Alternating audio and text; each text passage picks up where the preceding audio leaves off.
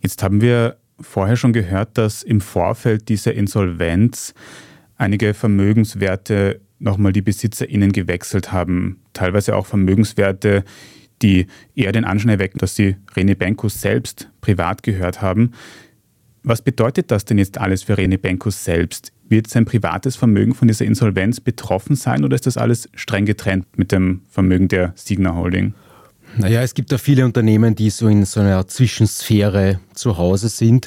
Ich glaube, man kann schon aufgrund der vorliegenden Informationen sagen, äh, dass äh, Benkos Vermögen auch persönlich betroffen ist. Also Forbes hat jetzt erhoben, dass sich das stark, stark reduziert. Es gibt Berichte darüber, dass Kunstwerke auf den Markt kommen. Es war die große Yacht kurz mal zum Verkaufen. Also das deutet schon darauf hin, dass er da äh, doch stark drinnen hängt. Diese ganzen Stiftungen, die dem Benko auch persönlich zuzurechnen sind, auch da gibt es Berichte, dass da dann gar nicht mehr so viel Geld drinnen liegt, wie vielleicht vor ein paar Jahren noch drinnen war. Aber es lässt sich schlicht nicht auseinanderdröseln. Man kann nicht sagen, Summe A bleibt ihm, Summe B wandert in den Konzern. Äh, dieses Konstrukt ist viel zu intransparent, dass man das so sagen kann. Ich glaube, wenn man mal solche Sphären erreicht hat als Geschäftsmann, dann wird man nicht arm und hungrig aussteigen am Ende. Aber jedenfalls wird das auch für seine persönliche Vermögenssituation einen tiefen Einschnitt bedeuten. Ich glaube, so weit kann man es derzeit sagen.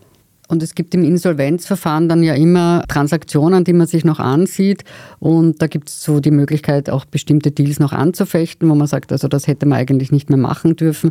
Das gibt es bei sehr vielen Insolvenzverfahren. Das kann ihn natürlich auch treffen. Aber wie Josef schon erwähnt hat, es gibt ja verschiedene Privatstiftungen, die Benko zuzurechnen sind, wo er der Stifter ist. Oder vielleicht auch er mit seiner Mutter und wo es Ausschüttungen gegeben hat, von denen man nicht weiß oder wir natürlich nicht wissen, wo die letztlich gelandet sind. Und auch bei Stiftungen Stiftungen gibt es unterschiedliche Möglichkeiten. Es gibt Entscheidungen des obersten Gerichtshofs, wonach man dann zum Teil dann auch auf Stiftungsvermögen zugreifen kann.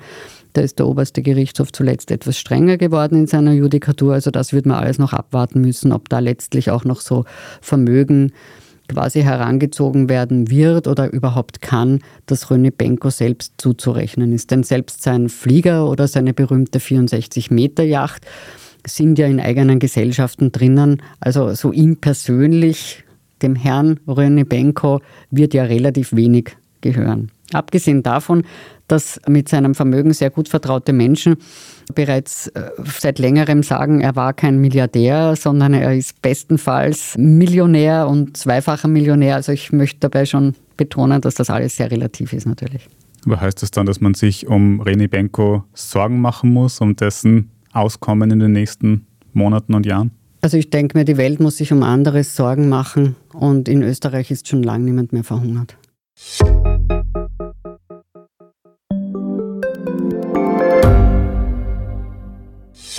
Hat Österreichs Politik ein Korruptionsproblem?